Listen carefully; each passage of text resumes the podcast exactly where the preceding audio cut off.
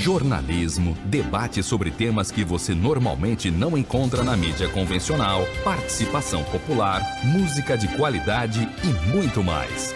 Web Rádio Censura Livre, a voz da classe trabalhadora. Olá, estamos no ar com Economia Fácil, o seu programa de economia da Web Rádio Censura Livre. Sou Almir César Filho e começa o programa, edição do dia 3 de outubro de 2022. Comigo aqui no estúdio virtual, Ciro Garcia, professor universitário, historiador, foi candidato a governador aqui do estado do Rio de Janeiro pelo PSTU. Daqui a pouco ele conversa aqui com a gente. A gente está ajeitando aqui o problema na imagem, tô na imagem dele, mas a gente já vai começar esta edição do Economia Fácil. E já peço a você o seu like. Nós vamos conversar sobre o resultado das eleições 2022, os dados da apuração do primeiro turno, quem venceu, quem perdeu, é, lições e, eventualmente, perspectivas para o segundo turno. Logo depois da nossa vinheta. Economia é fácil. A informação traduzida para a sua linguagem. Com Almir Cesar Filho. Oi, Ciro. Você está me ouvindo, Almir? Estou te ouvindo, a gente só não está te vendo. Ué, mas pô, a câmera está ligada, o que está acontecendo? Tem que ver aqui. a câmera está ligada. Só um minuto. Só um minuto, segura aí. Tá bom, tá bom. Foi aquele teu pedido, meu amigo. Então, gente, já peço a você para dar seu like, compartilhar nas suas redes sociais. É, já agradecendo o comentário do Antônio de Pada Figueiredo. Boa noite, bom programa, abraço fraterno. Obrigado, meu amigo Antônio de Pada Figueiredo. Enquanto isso, a gente faz né, aqueles avisos iniciais do programa. Né? Você pode deixar seu comentário, você pode participar do programa deixando seu comentário no nosso chat ou na caixa de comentários da live. A gente vai responder ao vivo. É, não esqueça de se inscrever no canal se você não é inscrito. Aproveita, verifica que você ainda está inscrito, porque as plataformas muitas vezes é, desinscreve as pessoas, um negócio meio estranho. Clique no sininho para receber notificação de novos vídeos. Você também, você também pode participar aqui do programa pelo WhatsApp, o 21 96553 8908. Vou repetir. O WhatsApp é o 21 96553 8908. Você também pode falar conosco pelo e-mail contato clweb@clwebradio.com e você acompanha o programa, tanto ele agora ao vivo quanto a sua reprise e reapresentação, tanto pelo nosso site, né? Vou botar primeiro o site aqui, o portal da Web Rádio Censura Livre, portal de notícias, o www.clwebradio.com e você se informa mais e acompanha nossas reprises e representações e, é claro, o nosso app aplicativo, tanto o aplicativo exclusivo da rádio, que você pode baixar é, lá na Play Store, quanto o Radiosnet, que é o principal aplicativo de rádio online do Brasil. Você, depois que o programa, a live estiver encerrada, você pode ouvir todo o programa a qualquer momento pelo formato podcast. Procura a gente lá no Deezer, Spotify, Ancho, Google Podcast e principais agregadores. O Ciro, você está na escuta? Está nos ouvindo? Estou. Tá, você está me ouvindo bem? Estou. Muito bem, meu amigo Ciro Garcia. Agradecendo aí. Escutando bem, tá tranquilo? Ciro, tô, tô, já se apresenta aqui para os nossos amigos os ouvintes. Eu sei que boa parte do nosso público já te conhece, você já é quase habituê aqui do programa, você também é uma figura muito conhecida, ao menos aqui no estado do Rio de Janeiro. Ciro Garcia, que é dirigente sindical, professor universitário, é, historiador, foi é presidente do PSTU RJ e foi candidato a governador e é praticamente nosso comentarista também de política, um deles aqui da nossa rádio. Muito obrigado. Ex-deputado federal também, né, Ciro? Então, como é que foi essa campanha, a sua campanha? É, primeiramente, boa noite, Almir, boa noite aos seguidores da Web Rádio Censura Livre, né? essa tribuna de luta e democrática. E eu quero apresentar, você já me apresentou, então não preciso falar mais nada, você já falou aí, mas eu quero aproveitar essa oportunidade, inclusive, né, para agradecer é, às pessoas que votaram no PSTU nesse processo eleitoral. É óbvio que é um jogo extremamente desigual, antidemocrático, é, eu estive durante boa parte das eleições em empate técnico com o Rodrigo Neves, né, em quarto lugar, ele em terceiro, mas nunca tivemos né, os mesmos, é, digamos, as mesmas regalias que ele teve por, ao ter 35 minutos, por exemplo, para uma sabatina, eu tive dois minutos, não fui convidado para os debates, não temos mais acesso ao programa eleitoral gratuito, isso tudo cria assim, uma série de dificuldades que faz com que nós valorizemos muito os aquelas pessoas que votaram no PSTU, porque essas pessoas, ao votarem no PSTU, é, votaram né, num projeto de independência política da classe trabalhadora, num projeto de independência de classe, e, como eu costumo dizer, votaram num projeto de ruptura com o capitalismo e de pavimentação da construção do socialismo. Então, eu quero aproveitar aqui esse momento aqui no Economia Fácil para me dirigir àqueles que votaram no PSTU para agradecer e dizer que, independentemente do resultado eleitoral, a luta continua, né? E isso aí é que é o fundamental. Aliás, já tem uma luta grande aí pela frente. Mas vamos lá, é isso aí, meu. É, é obrigado, Ciro, por ter recebido a gente. O Ciro está can bem cansado, né? O Ciro também tem um compromisso daqui a pouco, então a gente vai tentar fazer uma edição bem breve do programa, né? O Ciro também, ao longo da semana, vai se reunir com as bases, com o próprio, é, o próprio partido para tomar posição com relação ao segundo turno, fazer análise do, de como é que foi a campanha. Então, a gente vai fa tentar fazer uma edição bem breve, né? Até para em respeito ao Ciro, para ele poder fazer o de, descansar é, e em breve, nova, daqui a algum, uma, duas semanas, ainda durante o segundo turno, vamos trazer o Ciro aqui novamente para debater com mais profundidade as perspectivas do segundo turno dessas eleições 2022, tá bom?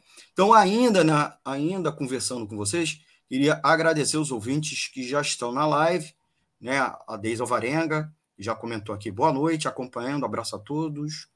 Gelta Terezinha Xavier, boa noite, atenta e curiosa em relação às análises. E Márcia Lúcia, direto lá de Araruama, região dos Lagos, do estado do Rio de Janeiro. Boa noite, Ciro e Almir César Filho. Muito obrigado a todos e todas que já estão na live nos acompanhando. E, Ciro, é, já começo com a primeira pergunta. Eu tomei a liberdade de trazer aqui alguns gráficos, tá? É, para a gente poder aproveitar você melhor. Mas antes de qualquer gráfico, eu queria te perguntar, Ciro, caramba, quantas filas nas sessões de votação, né? É, foi um negócio extraordinário, né? Você foi é, candidato, né? Por uma série de, de circunstâncias, talvez não tenha pego a, a fila, mas você foi testemunha. Você, o que, que você acha que, é, que tem acontecido?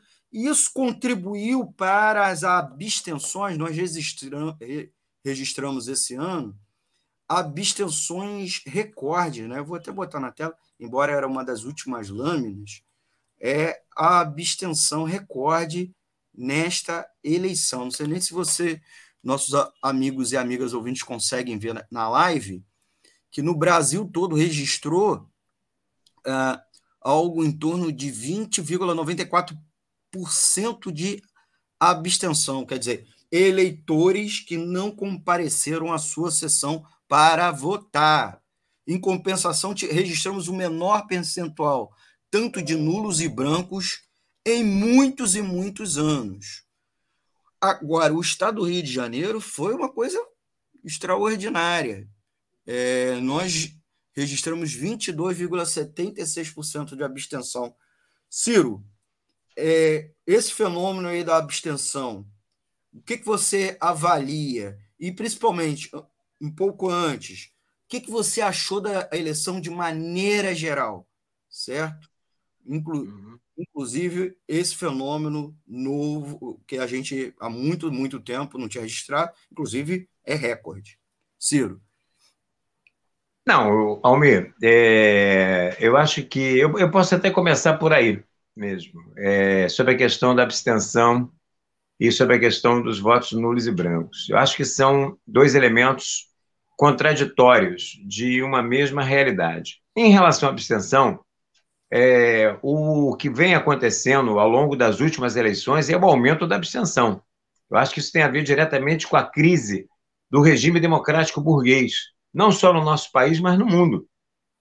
As pessoas votam, votam, votam, e a vida delas continua a mesma coisa, ou, ou melhor, não continua, só piora, só se deteriora.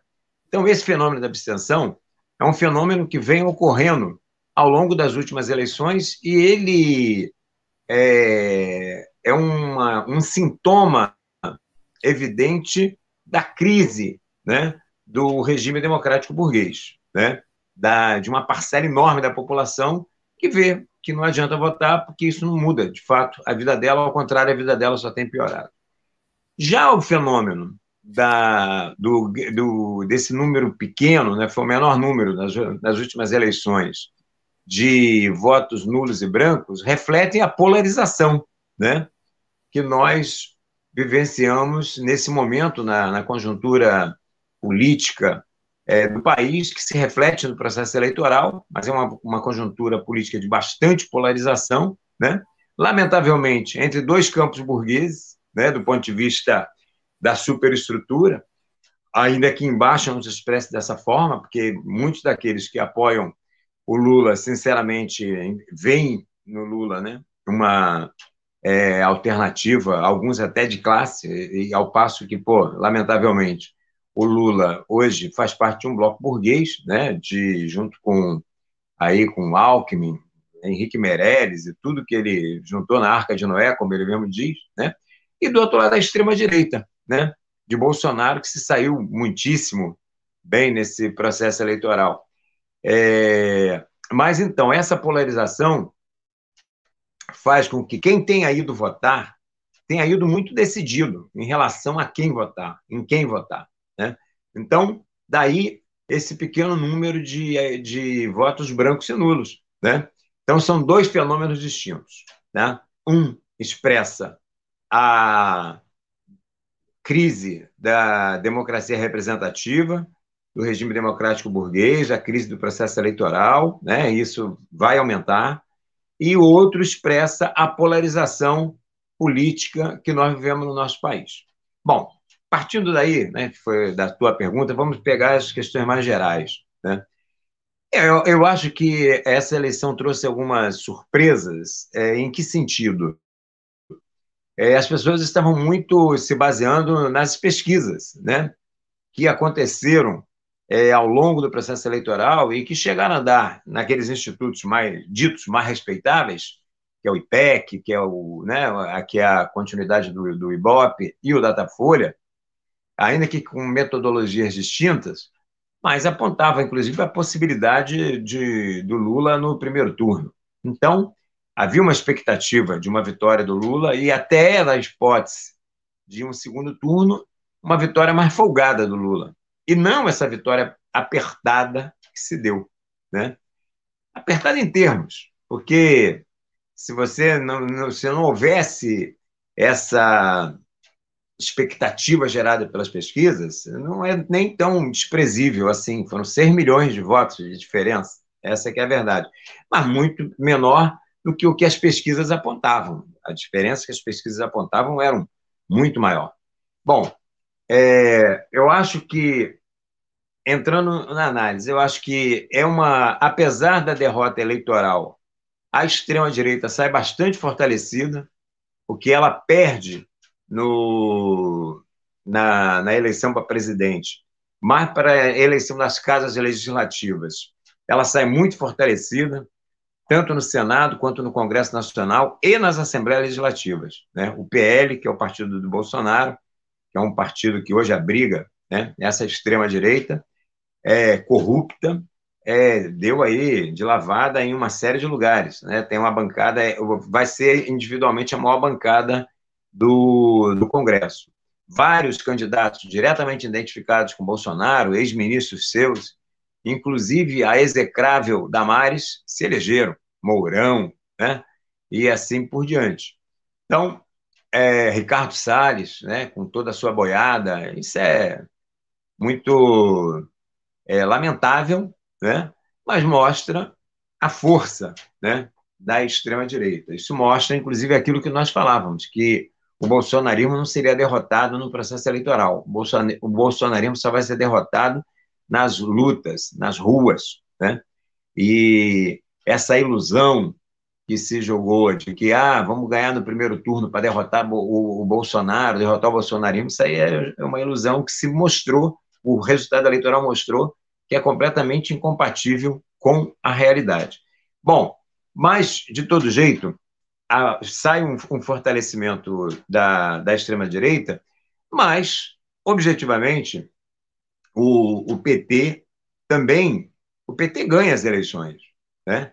E depois de todo esse processo de ataques que Lava Jato, que saiu muito fortalecida também, né? a eleição do Moro, a eleição do Dallagnol, tal, mas o PT conseguiu, né, objetivamente, é, vencer o processo eleitoral. É, tá, tá, tá na frente, 6 milhões de votos na frente.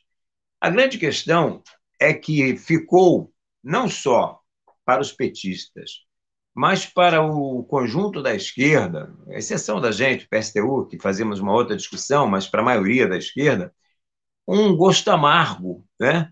É, são e, e, e, quase que um sabor de derrota, né? Porque não se esperava essa força demonstrada pela ultradireita. E ao se demonstrar essa força é, da, da ultradireita, é, existe, digamos assim, uma, uma frustração, por um lado, em, agora, por outro lado, é, a estratégia do PT de jogar essa questão né, da vitória no primeiro turno e trabalhar com essa estratégia, reservar a Avenida Paulista para comemoração e coisas desse. É óbvio que acabou desarmando, né, à luz do resultado, a própria militância, que fica, recebe um, um baque e tem que sair rápido desse baque, porque esse segundo turno vai ser pau puro, vai ser pauleira. Né? Mas é, o PT consegue ter uma grande bancada, aumentou a sua bancada, né? E, e, e, não vamos esquecer, com todo o processo de conciliação de classes e tudo, o PT é o maior é, partido da classe trabalhadora no, no, no, nosso país. Então, de alguma forma, é, isso mostra fôlego também né, para o PT, uma certa revitalização em relação a todo o processo que ele vivenciou com o afastamento da Dilma, Lava Jato, bom, a eleição de 2018, Lula preso, bom, toda uma série de coisas. Então tem aí um processo aí de, de digamos assim, de re, reconstrução, né, do, do, do, PT. Porém, né, é, no, a extrema direita demonstrou uma força impressionante. E aí, entrando numa pergunta que talvez você me faça é, sobre essa questão da diferença das pesquisas e o resultado eleitoral, é, que é uma questão que todo mundo está colocando, eu, por exemplo, eu, eu nem vejo assim que ah, as pesquisas erraram demais e tal. Existe uma questão, as pesquisas elas têm metodologia científica, né? É óbvio. É, são empresas capitalistas que o, que o produto delas, inclusive, é a credibilidade. O produto que o IPEC vende é credibilidade. O produto que a Datafolha vende é credibilidade. Eles precisam de credibilidade. E por que os erros? Né? É que eu acho que as metodologias das pesquisas, tanto do IPEC quanto da Datafolha, elas acabam privilegiando, privilegiando não, elas acabam meio que só tendo condições de fazer um, um retrato baseado na questão socioeconômica, né? Então, é faixa de idade, escolaridade, faixa de renda, blá, blá, blá, toda uma série de coisas né, que se procura estabelecer, faz toda uma proporção para que se retrate a população, mas falta uma coisa que as pesquisas não têm como mensurar, que é o estado emocional, é a psique, entendeu? Do, do, do ser humano. O ser humano independente. Então, quer dizer, é, o, existe a, a pesquisa é uma amostragem, tá certo? Ela, ela é uma amostragem, ela, e por isso, por mais científica que ela seja, ela nunca terá condições de retratar a realidade, porque ela, é ela, é, ela vai se basear em partes né, dessa realidade. É, e na, nessa totalidade que ela não abrange, existe uma coisa, que é o sentimento dos seres humanos. E acho, por exemplo, que essa onda, é, essa continuidade dessa onda bolsonarista nas por exemplo, o Senado, é, candidatos reeleitos, como aqui no Rio de Janeiro, foi uma surpresa essa questão. Vou falar depois do, da eleição aqui do, do Rio, né? mas surpreendeu muita gente o fato de não ter primeiro turno, do, do Cláudio Castro ter ganho logo de cara, ainda que as pesquisas também sinalizassem isso, mas nunca com tanta, é, com tanta ênfase quanto a realidade demonstrou, entendeu? Então, é, o que as pesquisas não mostraram é esse sentimento que existe é, dentro da na, na, na, população e que é o, o chamado da, da maioria silenciosa, que muitas vezes promove ondas ou para um lado ou para o outro. O PT já experimentou essas ondas também no passado, né?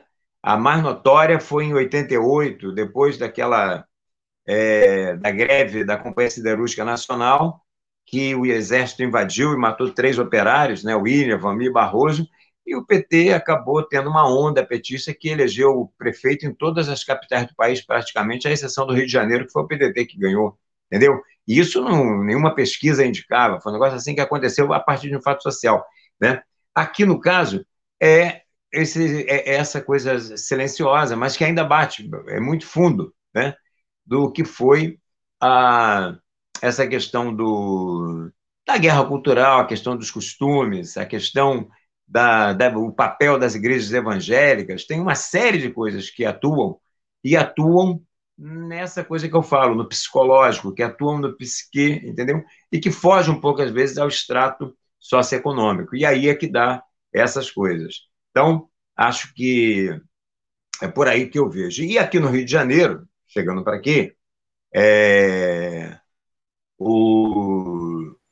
então, quero deixar bem claro, né? Eu acho que por mais que tenha tido o, a, a, eleição, ela é contraditória.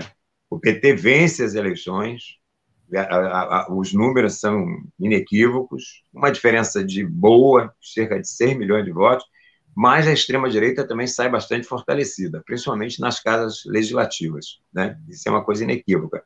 E é a, é a força do dinheiro. Né? Era o partido que tinha o maior é, parte do orçamento, tanto do fundo eleitoral, e sem falar nos orçamentos secretos da vida, bom, e essas coisas todas, é um jogo do poder econômico que se expressou, né? Mas eu não acho que tenha que haver pânico em relação a essas questões, porque o jogo é, é jogado.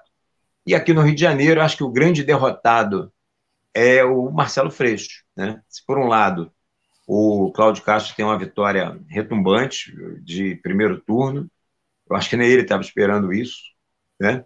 O Marcelo Freixo sai bastante derrotado, porque o Marcelo sai da, de um partido de, de esquerda, né? Ainda é um partido de esquerda parlamentar, mas um partido de esquerda que é o PSOL, vai para um partido burguês, que é o PSB, né? É, dá um giro à direita muito grande né, em relação à sua trajetória, abrindo mão de pautas importantes, como a questão do aborto, a questão da, da descriminalização das drogas, quer dizer, acaba entrando na vala comum de defender operações policiais na favela, com caveirão, inclusive, né? coisas que, inclusive, contra, contraditam com a sua trajetória como defensor dos direitos humanos, na, na tentativa de buscar um voto de centro-direita, né, ampliando e, e a partir de uma análise de que na esquerda ele já tinha os votos, ele tinha que ampliar para o centro. Conclusão, ele nem ganha efetivamente do centro e, e perde parte do, dos votos da esquerda. Essa é, é a verdade, com essa transmutação pela qual ele passou.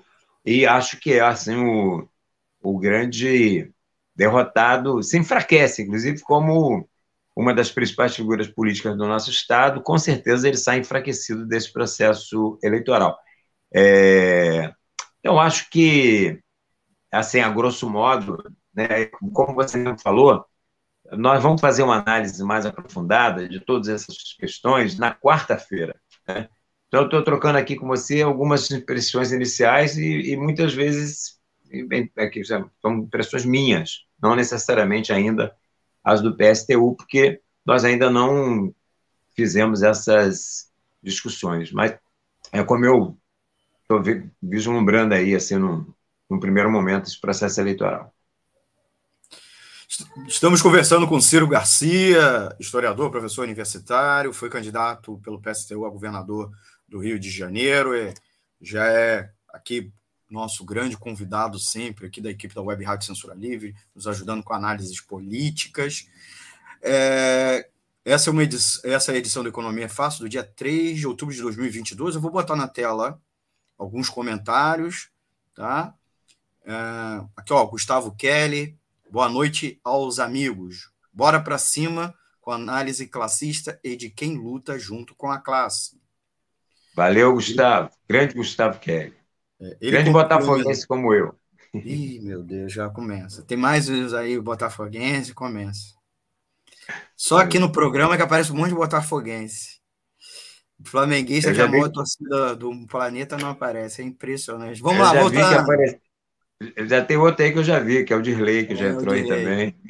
Aqui o, o Gustavo é, complementou assim: com este resultado das eleições, poderíamos dizer que há um avanço conservador? Caso a premissa acima seja verdadeira, qual seria a atuação da esquerda para os próximos momentos? Né? E aí, Ciro? Você começou Não, a fazer uma análise dizendo. Eu queria complementar com uma outra coisa, antes de passar a bola para você. Você acha que foi uma derrota da direita tradicional brasileira? Porque o PSDB mingou os votos é, enormemente, né? Eu vou ver se eu boto aqui o, o, os dados é assustadores assim a redução do tamanho do PSDB né é, que já foi governo era maior bancada na Câmara depois passou a ser a maior bancada de oposição e agora é, de uma de uma eleição para outra perdeu 11 deputados sendo que ele está junto agora fazendo uma federação com cidadania, com o antigo PPS. Né? A União Brasil ainda passou em Collor, mas o PP, que é do Centrão, perdeu 11 deputados. O PSD, que é a versão Centrão mais light, perdeu quatro de uma eleição para outra. O Republicano perdeu dois. Né? É, dá para o Solidariedade perdeu quatro, o Patriota perdeu um, o Novo, que tinha sido uma, entre aspas, novidade, embora discurso do liberalismo do século XIX, né? perdeu cinco, né? É, eram oito, agora só está com três. Ciro, dá para dizer que o grande derrotado, pelo menos, é a direita e o bolsonarismo é, mais raiz comeu os votos justamente? E, e aí, mais do que uma, uma fenômeno da, de uma onda conservadora, é produto da polarização do conjunto da classe trabalhadora, inclusive em, em seus vários segmentos, né? seja o setor da classe trabalhadora mais pauperizado, seja, por outro lado, em outro sentido, da classe trabalhadora com maior escolaridade, os escolarinhos, é, os colarinhos brancos? Não, então, olha só. É, eu, eu, é, esse termo colocado pelo meu amigo Gustavo Kelly é um termo assim que eu é, acho meio preocupante a gente utilizar, porque uma grande parcela da esquerda utilizou esse termo onda conservadora, né, nos anos anteriores, aí, inclusive para justificar suas políticas né, de conciliação de classes, ah, de que a classe não está mobilizada, que pô, não tem como mobilizar, para justificar a sua falta de confiança na luta de classe, a sua falta de confiança nas lutas da classe trabalhadora, nas lutas dos operários, nas lutas da juventude, né? E, e portanto, é um termo assim que a gente tem que ter bastante cuidado. Agora, mas eu entendi a pergunta do Gustavo, né? É, eu acho que hoje existem determinadas condições que estão colocadas na conjuntura não do nosso país, mas mundial, né, que tem a ver com a crise do capitalismo imperialista que existe desde o início do, do, do, dos anos 2000 e que não se fechou, tá? que faz com que, por exemplo, é, o, o, o, conjunto dos governos, sejam eles de direita ou de esquerda, né, é, sejam obrigados a implementar projetos né, neoliberais, né, ataques aos direitos sociais, ataques a direitos trabalhistas, e aí é um, rápido, um desgaste muito rápido. Então, você vê, por exemplo, aqui na América Latina, que passou por uma onda conservadora, que depois deu lugar a uma onda é, vermelha, uma onda de esquerda, né, onde vários partidos, é, governos né, identificados com a esquerda, é, ganharam, né, Peru, Castilho, Boric no Chile, Colômbia, etc., e um nível de desgaste muito rápido desses governos por conta da incapacidade de resolver os problemas mais sentidos pelos setores explorados e oprimidos. E, concretamente, essa questão, que é uma questão estrutural, né, faz com que haja um, um espaço muito grande para a extrema-direita. Porque a extrema-direita, o que, que ela faz? Né? Ela se apoia nessa insatisfação, ela se apoia nessa questão da deterioração das condições de vida de todos os setores da classe trabalhadora, é a classe média, né, sentindo que está perdendo seus direitos, né, que está perdendo seus benefícios, são os trabalhadores, né, perdendo seus empregos de carteira assinada e tendo que ir para a informalidade, para o desemprego, para o empreendedorismo, né, entre aspas, que nada mais é que um salve-se quem puder, né, igual o Round Six, né, é aquela série coreana que, pô, é, é, é a luta pela vida, e, e, aí você vai ter que, pela vida mesmo, no, no, seu cotidiano de aplicativo, de Uber, de entrega de aplicativo, se colocando em risco a sua própria vida todos os dias para poder sobreviver, é, isso só para exemplificar, e a juventude que tem como primeiro emprego é o telemarketing, mesmo depois de, de passando por um banco de escola, se forma e não tem emprego, e vai para o telemarketing da vida, então, esse conjunto de coisas, que é um retrato do capitalismo a nível mundial hoje, é muito capitalizado pela extrema-direita, porque aí a extrema-direita ela verbaliza o radicalismo que outrora era o radicalismo que era é, é, exercitado né, pela esquerda. Então, é a extrema-direita que está contra tudo que sair, que é contra a, corrupção, que é não sei o que, sendo corruptos até debaixo d'água, sendo ladrões, né? essa coisa asquerosa né? do racismo, da xenofobia, do machismo, da misoginia, do, da LGBTfobia, da questão da, da, do, do, da, do, do ódio aos povos originários, ao meio ambiente, mas eles verbalizam uma, uma raiva, um sentimento de, de que, que empalma com essa frustração reinante no, na classe trabalhadora, tanto na classe operária quanto no, no, nos setores de classe média, que tem vendo seus, suas condições de vida se deteriorando a cada dia. E, ao invés de identificarem os reais responsáveis por isso, que é o sistema capitalista, os grandes empresários, aqueles que se locupletam dessa situação e que têm que atacar com mais duramente os níveis de vida da classe, eles veem o problema em quem está ou do lado ou embaixo, né? Daí a xenofobia, daí o racismo, daí todas essas questões ligadas à, à opressão, porque é mais fácil. É o europeu que coloca a responsabilidade no, nos refugiados, né? que estão indo para lá para pegar os seus empregos. É aqui no, no, no nosso caso a mesma coisa, né? em relação a, aos latino-americanos que vêm tentar a vida aqui, é, ou então né, é o ah, são os pobres que com essa a gente tem que ficar sustentando pobre com bolsa isso, com bolsa aquilo, com bolsa aquilo outro, papapá. Ou seja, as pessoas se voltam contra os mais frágeis, contra os mais humildes. Essa é a questão. E a extrema-direita sabe capitalizar, fazer isso muito bem. Né? Então, essas condições estruturais estão dadas, e como que a gente faz o contrário? É, é, faz diferente, né? que é a pergunta que o Gustavo faz. A gente tem que reassumir a essa radicalidade para nós. Né? Ainda que eu sempre faça questão de fazer essa precisão teórica, porque a sociedade não está dividida em esquerda e direita, a sociedade está dividida em classes sociais, né? e a extrema-direita nada mais é do que uma parcela daqueles que defendem os interesses da burguesia, uma burguesia mais reacionária, mais ligada ao agronegócio, uma burguesia mais é, conservadora, né? Mas é um setor da burguesia e, e, e, e, do lado de cá, os defensores da classe trabalhadora. Né? É, é, e, e boa parte da esquerda já deixou de ser esse defensor da classe trabalhadora por conta dos projetos de conciliação expressa aqui no Rio entre Marcelo Freixo e César Maia, expressa a nível nacional pelo Lula e o, e o Alckmin, né? Então, essa radicalidade, é, nós, por exemplo, do PSTU, procuramos mostrar nesse processo eleitoral que não tem como atender aos interesses dos setores explorados e oprimidos sem atacar os privilégios dos ricos e poderosos.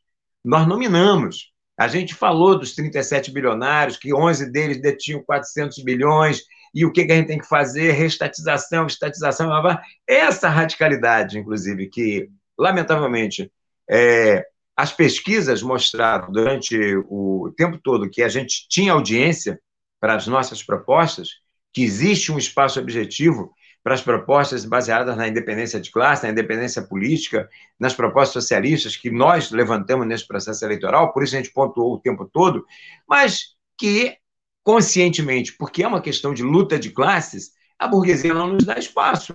Então a gente não participa dos debates, nem eu aqui, nem a Vera Lúcia lá a nível nacional, nenhum outro companheiro no país em, em termos de governo estadual. Por quê? Porque nós defendemos essa radicalidade que foi abandonada pela maioria da esquerda, encabeçada pelo PT, pelo PSOL, pela PCdoB e etc., que querem passar né, a imagem de que eles têm, têm responsabilidade para gerir o capitalismo, que eles querem se passar como gestores responsáveis do capitalismo, e acaba deixando o discurso da radicalidade das resoluções, das coisas, na mão da extrema-direita. E aí a extrema-direita acaba se fortalecendo por conta disso, porque não tem esse contraponto. Esse contraponto é feito exatamente de que maneira? Né? É a gente defendendo uma pauta radical, no sentido de a raiz dos problemas da classe trabalhadora. É colocar categoricamente que o responsável por tudo isso que nós vivemos, o desemprego, ah, bom, todas essas mazelas, é o sistema capitalista. E, é, e esse sistema capitalista é defendido e sustentado por essa extrema-direita. Então, esse é o embate que nós vamos ter que fazer. E vamos deixar claro uma coisa aqui: é, é muito importante né, essa pergunta que o, que o Gustavo fez, que muitas vezes é, a gente acaba se atendo aos fenômenos superestruturais, ou seja, ao que está acontecendo em cima, no, na, na, questão do resultado das eleições, dos partidos e tal, e abstrai um pouco o que está acontecendo embaixo. Eu quero dar um exemplo concreto. É, o Trump, né, quando foi candidato à reeleição, do ponto de vista do. O Trump não é nem um aventureiro igual o Bolsonaro, o Trump é um dos maiores empresários do mundo. Tá? Ele tinha grana, é, todo um esquema na internet, redes sociais, blá, blá, blá, blá, blá, blá, blá, blá, e foi derrotado a partir de um processo que se deu nos Estados Unidos, a partir das lutas sociais, das lutas concretas dos trabalhadores, que foi a partir do assassinato de George Floyd. Né? Todo o levantar do povo negro contra a violência policial, que teve apoio de setores, inclusive, da, da classe trabalhadora branca, da juventude branca tal, e isso interferiu enormemente no resultado que acabou elegendo o Biden. Não que o Biden seja qualquer é, alternativa para a classe trabalhadora dos Estados Unidos, porque é outra alternativa burguesa, são dois, né? Mas eu estou dizendo que a extrema-direita lá foi derrotada a partir de um processo social, a partir daquilo que aconteceu no chão, que foi a luta né, dos negros e que teve apoio de setores da classe trabalhadora branca. Essa questão da, de que a radicalidade tem que estar nas mãos de quem defende os interesses da classe trabalhadora, de quem defende os explorados e oprimidos, e mais que isso, de quem acredita na luta da classe trabalhadora. Né? E nós vamos continuar fazendo isso, e, lamentavelmente, a maioria é, da, da esquerda buscando esse projeto aí de, de conciliação de classes, que enfraquece cada vez mais a, a, a nossa classe e vai fortalecendo essa extrema-direita. Estamos conversando com Ciro Garcia, é, historiador, professor universitário, foi candidato a governador do Rio de Janeiro, sobre o resultado das eleições de 2022, pelo menos os resultados do primeiro turno. Ciro, a gente precisa entrar num intervalo rapidinho para nossas campanhas da rádio e a gente volta com você, pedir aí para os nossos amigos e amigas ouvintes seguirem nos acompanhando, é, coisa rápida, enquanto a gente estiver na campanha, no nosso intervalo, aproveitem, dê o seu like, compartilhe nas suas redes sociais e se inscreva na nossa página. Por que, que o like é importante? Além de mostrar que você está gostando da programação, você, entre aspas, educa o algoritmo do seu perfil nas redes sociais a receber mais conteúdo da, do Economia Fácil, da Rádio Censura Livre e também mais pessoas recebam a recomendação, a indicação dos conteúdos do Economia Fácil e da Rádio Censura Livre. Então, a gente pede aí a colaboração de vocês e, é claro, deixa seu comentário. Vocês estão vendo aqui que a gente está botando na tela todos os comentários e o que é pergunta a gente vai passar aqui para o Ciro, tá bom? Então, a gente já vai para o nosso é, intervalo e a gente já volta. Jornalismo, debate sobre temas que você normalmente não encontra na mídia convencional, participação popular, música de qualidade e muito mais. Web Rádio Censura Livre, a voz da classe trabalhadora. Para manter o projeto da Web Rádio Censura Livre de uma mídia alternativa, buscamos apoio financeiro mensal ou doações regulares dos ouvintes, de amigos e parceiros, já que não recebemos recursos de grandes empresas, políticos ou partidos. Seja um apoiador regular e ouça o agradecimento no ar durante as edições dos nossos programas. Sua ajuda é muito importante para nós. Enviamos prestação de contas mensal aos nossos apoiadores temos uma vaquinha virtual permanente. Anote o endereço virtual apoia.se barra barra CL Web Rádio. Saiba mais sobre a emissora no WhatsApp 21 96553 8908. Web Rádio Censura Livre. A voz da classe para ajudar a Web Rádio Censura Livre, anote os dados da nossa conta. Banco Bradesco, agência 6666. Conta corrente número 5602, dígito 2. Se preferir, nosso Pix é 32 954 696 0001 81 Somos uma emissora sem fins lucrativos e as contribuições são para pagar os custos de manutenção e transmissão. Desde já agradecemos a sua ajuda. Web Rádio Censura Livre, a voz da classe trabalhadora. Economia é fácil. A informação traduzida para a sua linguagem. Com Almir Cesar Filho. Voltamos com o segundo bloco da Economia é Fácil pela Web Rádio Censura Livre, conversando com Ciro Garcia sobre os resultados da eleição 2022. Esta é a nossa live do dia 3 de outubro, dia seguinte da votação e da apuração do primeiro turno das eleições. Ciro, a gente já está indo para o final do programa e a gente vai pra, praticamente para a última pergunta, o que tiver de comentário aqui para os ouvintes. Eu queria agradecer, antes de passar para os comentários e a última pergunta, agradecer os ouvintes que deram um like aqui na live ao vivo, né? Gelta Terezinha Xavier, o Hugo Moreno, o Adalto Campos, a Márcia Lúcia e o Antônio de Padua Figueiredo. Lembrando que a, o like é muito importante porque ajuda a educar os algoritmos, a educar entre aspas, para você receber mais conteúdo da Web Rádio Censura Livre e também nosso conteúdo ser indicado, recomendado a mais pessoas é, nas redes sociais, nas plataformas que vocês estão acompanhando a live ou o vídeo salvo, você, caso você esteja assistindo posteriormente.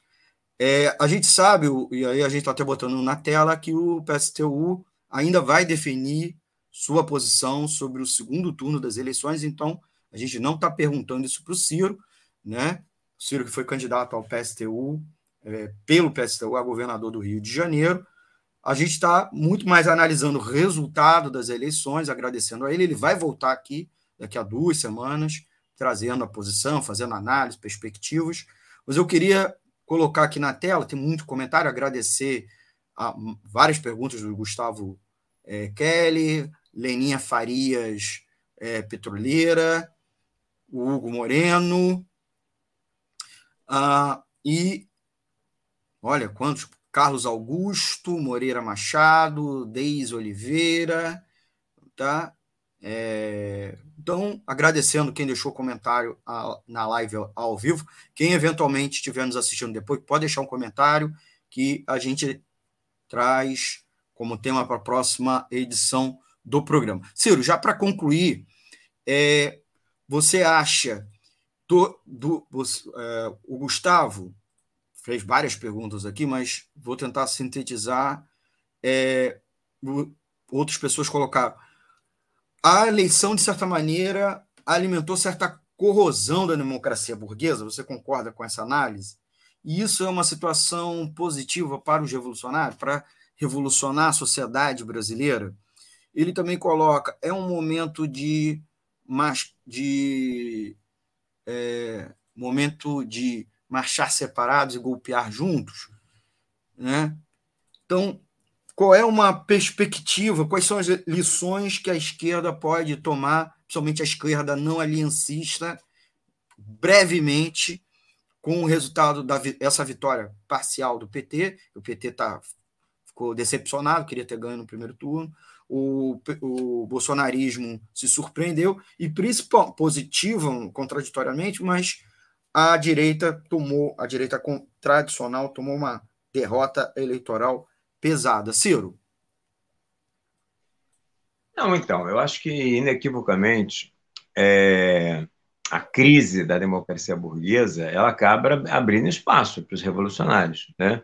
Eu acho que isso que o Gustavo colocou aí é um dado da, da realidade, ou seja, fica mais fácil para a gente discutir né, na disputa da consciência que a gente faz da nossa classe, quando faz um debate teórico, estratégico, programático com ela, mostrar, por exemplo, que essa democracia daí, essa democracia dos ricos e poderosos, ela não, não adianta nada para a classe trabalhadora, né? E aí a, a necessidade da gente construir, de fato, uma democracia participativa, apoiada em, é, ações diretas, apoiada em conselhos populares, né, formados por locais de trabalho, locais de moradia, locais de estudo. Então, é, essa crise da, da democracia burguesa, ela, de, de alguma forma, ela facilita o nosso diálogo, que é um diálogo muito difícil. Né? Vamos ter claro que grande parte desses votos que a extrema-direita teve que está levando o Bolsonaro aí para o segundo turno, que elegeu aí esses ícones né, da extrema-direita, foram dados por pessoas da nossa classe. Não é os ricos que elegeram esses caras, não, são os ricos sozinhos que botaram esses caras aí, você está entendendo? Ou, ou, ou deram esses votos todos para o.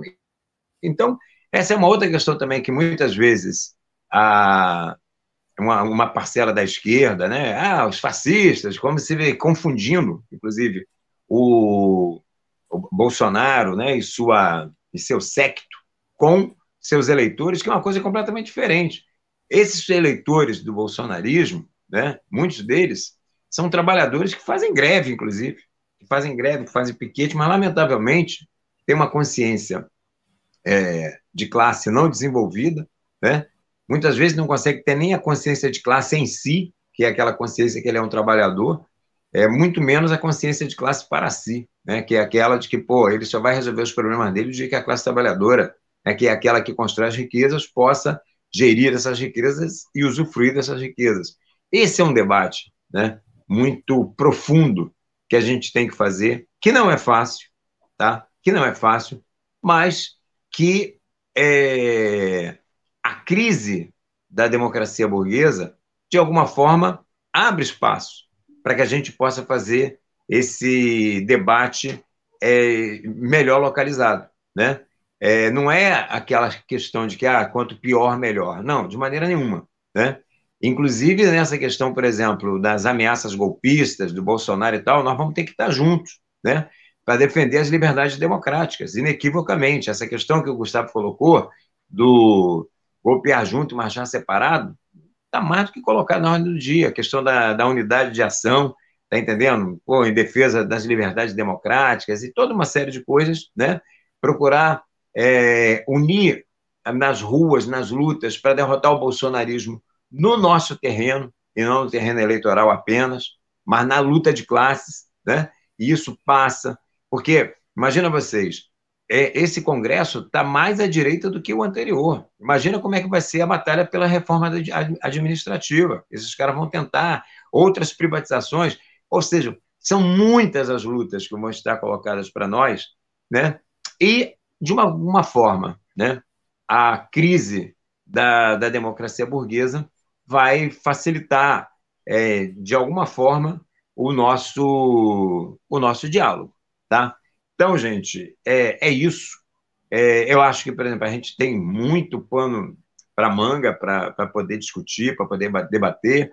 Como o Almir já colocou, nós ainda, só na quarta-feira, é que vamos fazer um, um debate né, mais total sobre o conjunto eleitoral e segundo turno, tá? Então, estou aí à disposição né, dos companheiros da Web Rádio Censura Livre para que a gente possa retomar esse debate, aprofundando, né, porque aí a gente vai ter, inclusive, mais elementos né, a partir dessa discussão que nós vamos fazer, e colocar um, um abraço aí, Raoni, Aliás, um abraço a toda a galera né, que, que deu like e tal, todo mundo que está aí, que é tudo gente muito boa.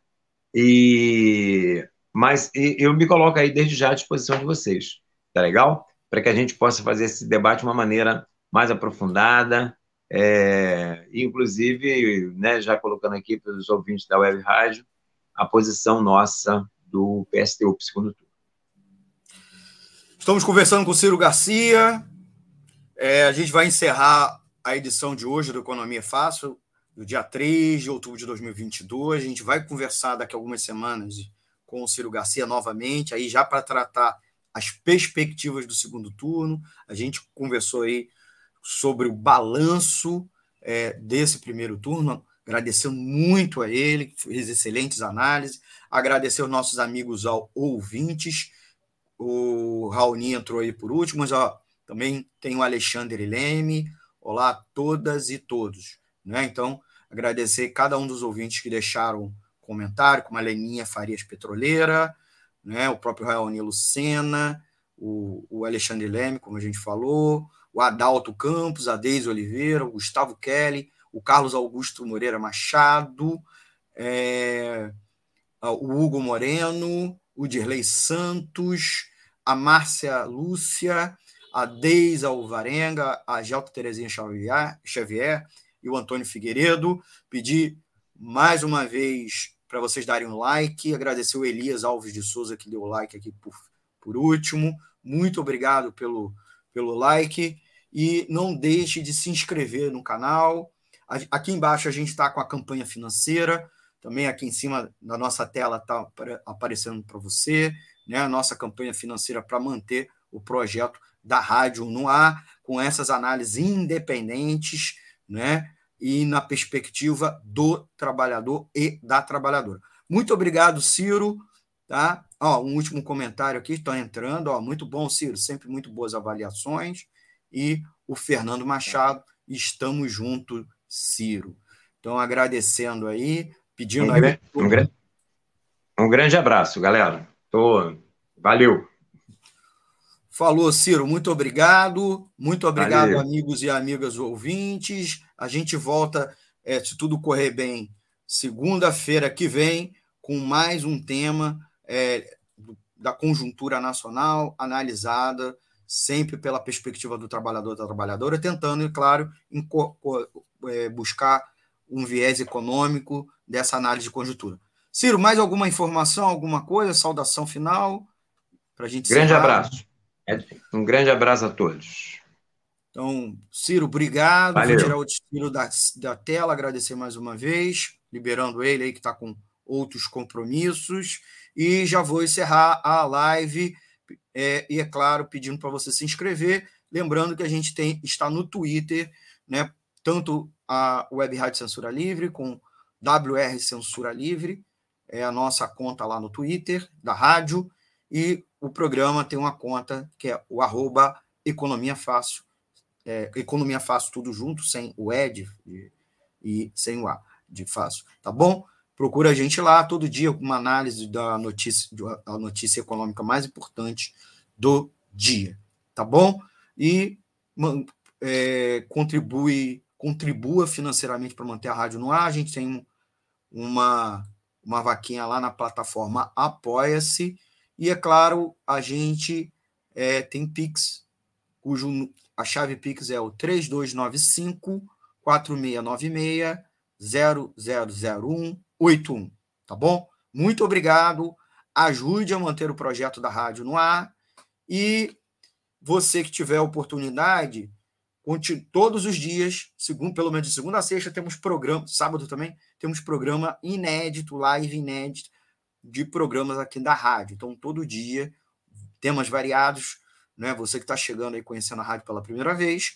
E é claro, ontem nós fizemos uma live, quatro horas de live, é, comandado pelo Antônio de Padua Figueiredo, com minha participação, Deise Alvarenga, é, o Dirley tava, Santos estava nos bastidores, e, o, e os colegas a, da rádio difusora Aliança FM, fizemos um pool que acompanhamos a, a, apuração, desde a abertura, o encerramento das urnas e até a conclusão da apuração ontem à noite. Então, você que nos assistiu hoje, quiser, volta lá né, assiste a live que está salva no Facebook e no YouTube e no Twitter também, onde a gente transmite nossa live, tá bom? Então, dica, assista a live, tá beleza? Muito obrigado, gente. Até a próxima edição do Economia Fácil. Tchau, é, um último comentário aqui, ó. Boa síntese, Boa, obrigadão aí, Gustavo, é, pela audiência. Então, vamos encerrando, tá? Tchau, tchau, gente. Até o próximo programa. Comenta aí, tá bom? Deixa uma sugestão de pauta para a próxima edição, embora a gente já tenha uma pauta aí já fechada para segunda-feira que vem, mas a outra não, já. E podemos mudar a pauta também. Então, aguardo aí vocês. Tchau, tchau, gente. Economia é fácil. A informação traduzida para a sua linguagem. Com Almir Cesar Filho. Jornalismo, debate sobre temas que você normalmente não encontra na mídia convencional, participação popular, música de qualidade e muito mais. Web Rádio Censura Livre, a voz da classe trabalhadora. Para ajudar a Web Rádio Censura Livre, anote os dados da nossa conta. Banco Bradesco, agência 6666, conta corrente número 5602 dígito 2. Se preferir, nosso Pix é 32 954 696 0001 81. Somos uma emissora sem fins lucrativos e as contribuições são para pagar os custos de manutenção e transmissão. Desde já agradecemos a sua ajuda. Web Rádio Censura Livre, a voz da classe trabalhadora.